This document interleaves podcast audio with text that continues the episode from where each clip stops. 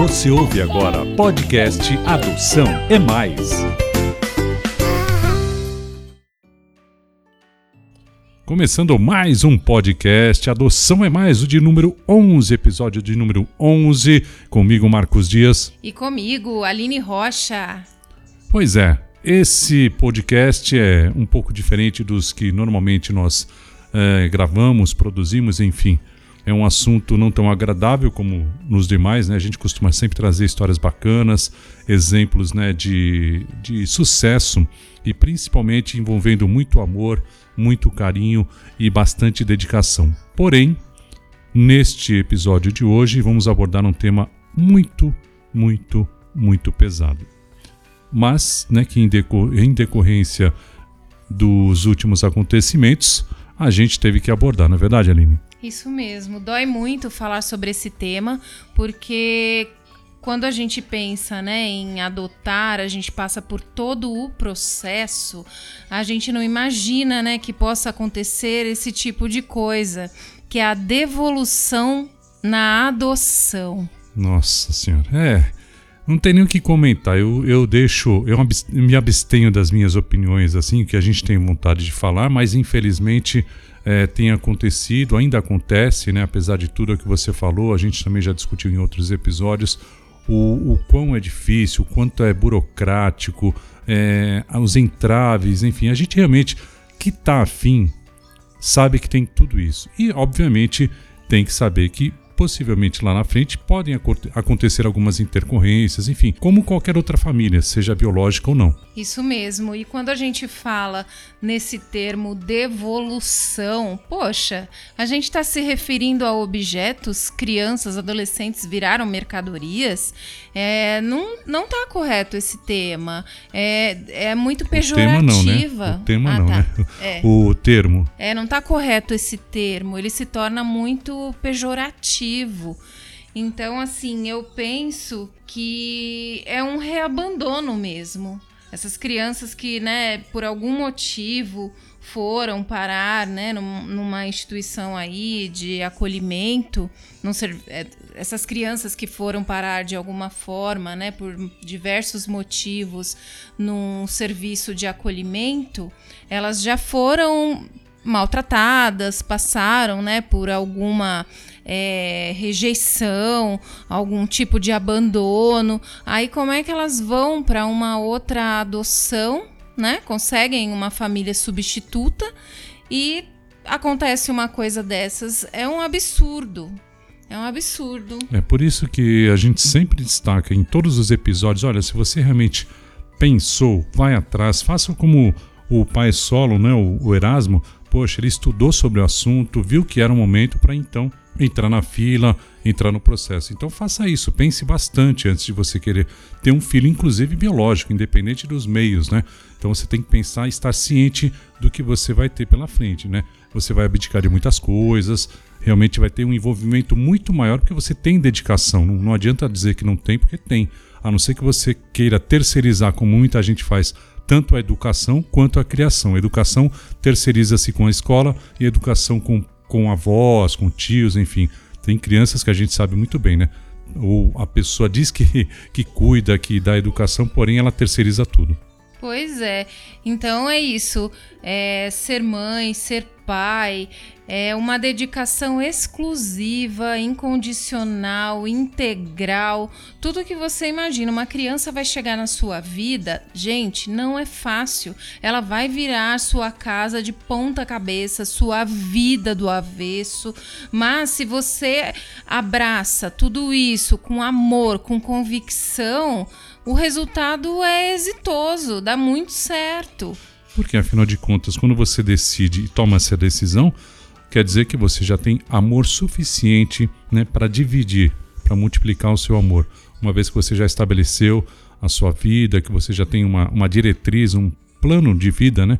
E enfim, que você acha que caibe, caiba, acha que cabe um filho, uma terceira, quarta, quinta pessoas, enfim, aí sim é o momento. É, e eu penso mais que isso, Má, que o só o amor não sustenta. Ah, sim, tem esse fator também, né? Só o amor não sustenta.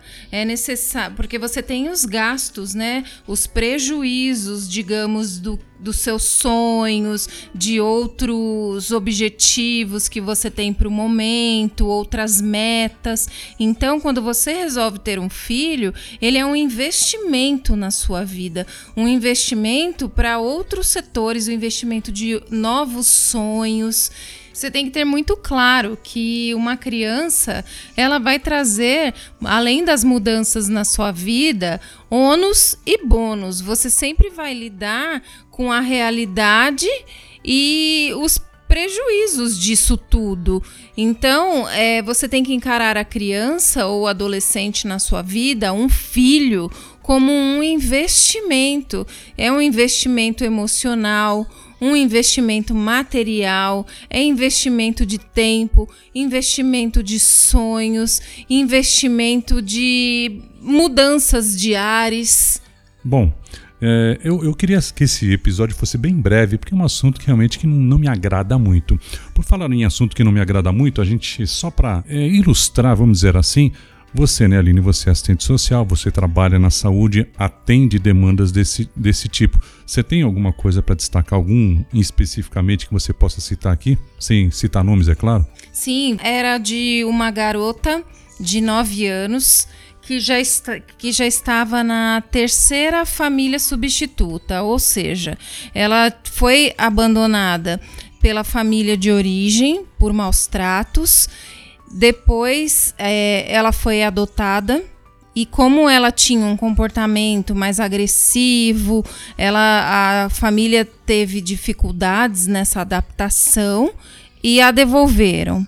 Passou um tempo, ela foi novamente adotada e essa família também não estava muito disponível para as demandas é, emocionais dela, né? Ela precisava de acompanhamentos psicológicos e tudo, e a devolveram novamente.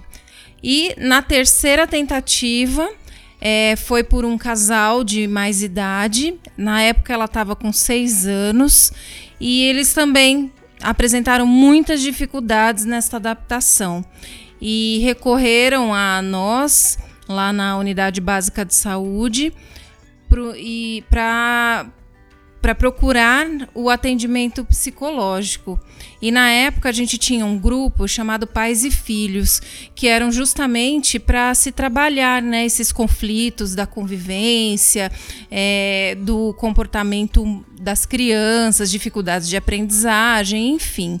E essa garota, ela trazia sérios problemas de socialização, ela tinha um comportamento arredio, agressivo, rebelde, ela não sabia dialogar. Toda vez que ela era contrariada, ela tinha um, uma postura é, regredida, bem infantilizada. Ela se jogava no chão, ela chorava e ia para baixo da mesa. Então ela. Quantos anos? Ela tinha é, nessa época oito, não, oito para nove anos. Puxa. E aí, com isso, ela não conseguia né, ter amigos na escola, fazia acompanhamento é, com fonoaudióloga também. Então, a gente viu né, na prática, pôde constatar quais eram esses prejuízos dela. E ela ficou conosco lá até né, vir a pandemia, mas ela ficou conosco dois anos e meio. É, o atendimento nesse grupo ele era semanal, era toda sexta-feira. E além desse atendimento em grupo, essa garota também passava conosco em atendimentos individuais e realizávamos visitas domiciliares. E em relação é, aos pais que a adotaram, a gente teve que fazer um trabalho muito intenso, porque eles ficavam a todo momento relembrando, falando para outras pessoas, reforçando que ela foi devolvida, que ela era adotada. Então ela também se sentia constrangida com tudo isso, mas eles não conseguiam ter essa percepção.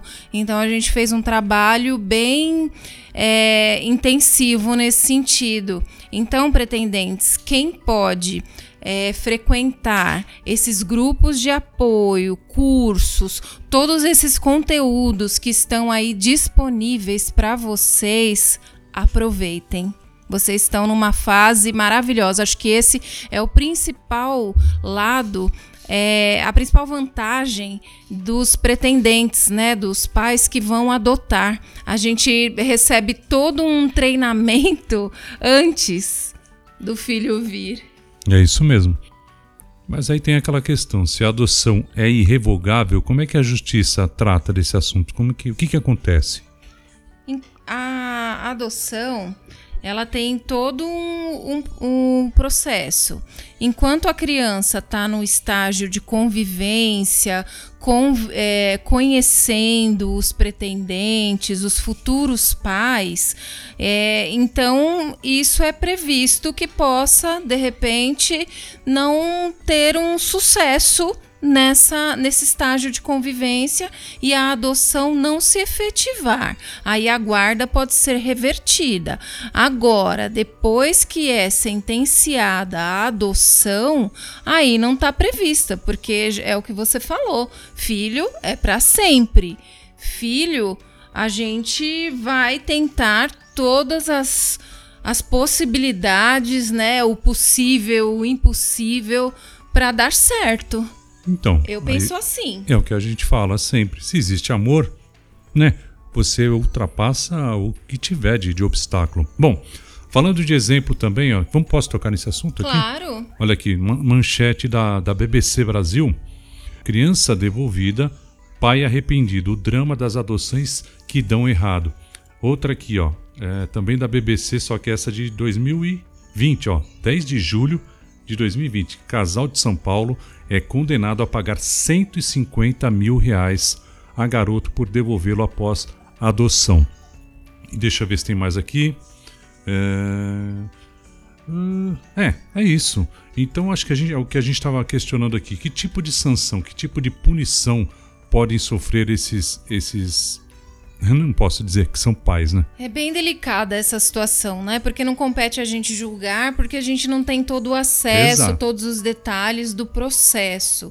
Então, essa adaptação, ela acontece dos dois lados. Mas, por exemplo, uma criança, quando ela nasce, biológica, e você tá ali estressado com ela, tudo, não existe isso de devolver. Lógico. Não existe, porque não existe um, um desnascimento. Você vai fazer o quê? Vai devolver essa criança para o útero? Agora. Então, por que que a criança que veio pela via adotiva, ela sofre esse novo abandono e há essa possibilidade? O que que acontece? Então, aí a gente vai entrar justamente nesse último caso, né, que foi o caso mais recente que a gente ficou sabendo, né, uhum. sobre separação. É a mesma coisa, você casa com uma pessoa Pode dar certo, pode não dar errado.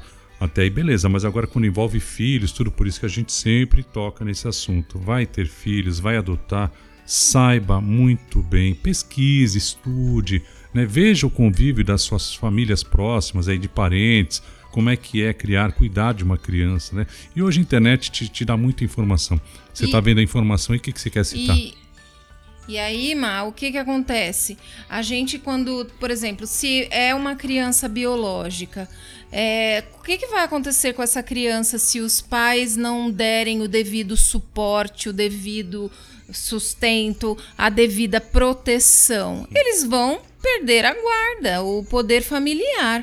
E essa criança, dependendo né, do julgamento, ela pode ir para uma família substituta. Agora, o inverso, que é o nosso tema, quando é uma criança que sofre um reabandono, a família abre um processo judicial, vai à vara da infância dizendo que não deu certo e que, ou então faz uma notificação para o conselho tutelar, pede intervenção deles para para com o objetivo de devolver a criança. Muitas vezes a, a, família já está abrindo um processo dizendo que não quer mais e essa criança não está nem sabendo, nem fazendo ideia do que está acontecendo, porque ela não é consultada. Ela ainda é tratada como uma mercadoria. É assim que eu vejo. É. E né, mais recentemente nesse caso aí, uma exposição enorme, né, dando mil e uma declarações, entrevistas, postando vídeos, fotos, enfim. É um casal do mundo da adoção que ainda não foi para mídia, é. mas isso deve estourar lá para o meio do ano que vem é. e que eles adotaram dois irmãos e logo depois ele, ela engravidou de uma filha biológica. Então, quando esse casal se separou depois de um ano dessa adoção, é, eles resolveram entregar as crianças. Não houve uma guarda compartilhada, não houve, sabe, é nenhuma tentativa é de falou. permanecer com as crianças não, mesmo. Não Abriram somos, mão. Não somos ninguém para julgar, mas dá vontade de, de falar por que, que não devolveu também a biológica, né? Poxa, é um, é um absurdo. Bom, eu acho que o nosso tempo já está esgotado, a gente já falou muito sobre esse assunto. Eu não gostaria de tocar, mas a gente teve.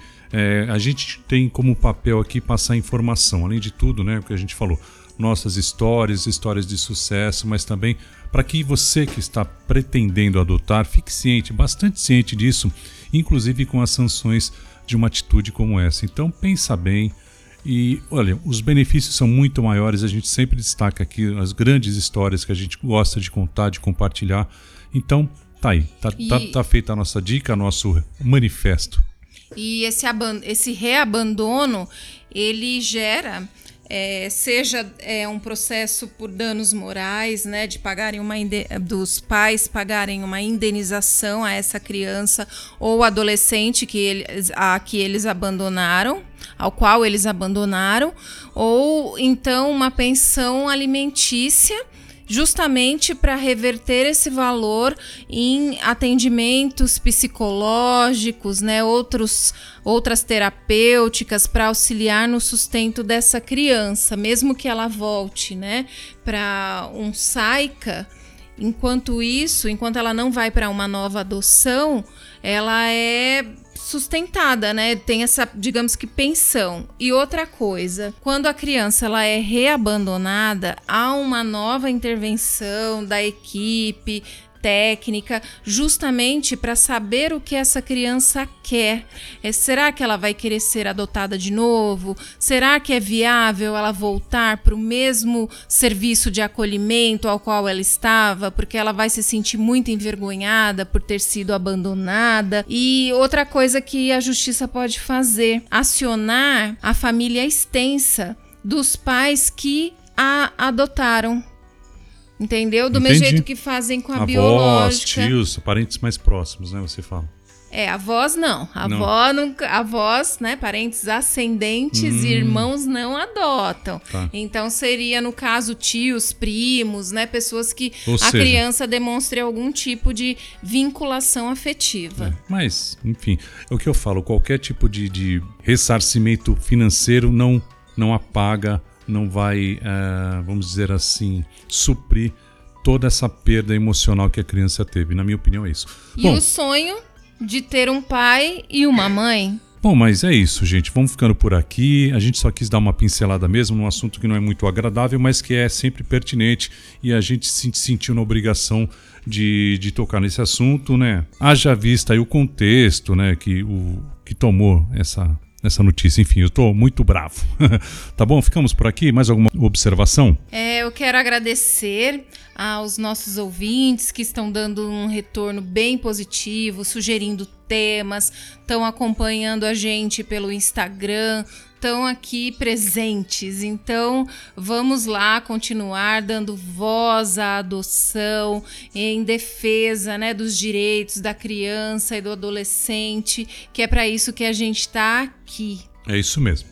Até porque a adoção é mais muito mais. Lembrando, nosso Instagram, arroba adoção é mais, sem cedilha e sem acento. Nosso e-mail, adoção é mais, arroba gmail.com. Querendo mandar a sua sugestão de pauta, o seu elogio, a sua observação, pode mandar por lá também e um direct no nosso Instagram. Aproveita, segue a gente lá pra gente trocar ideia por lá também, tá bom? Um beijo e até o próximo episódio do podcast Adoção é Mais. Tchau, pessoal. Você ouviu podcast Adoção é Mais.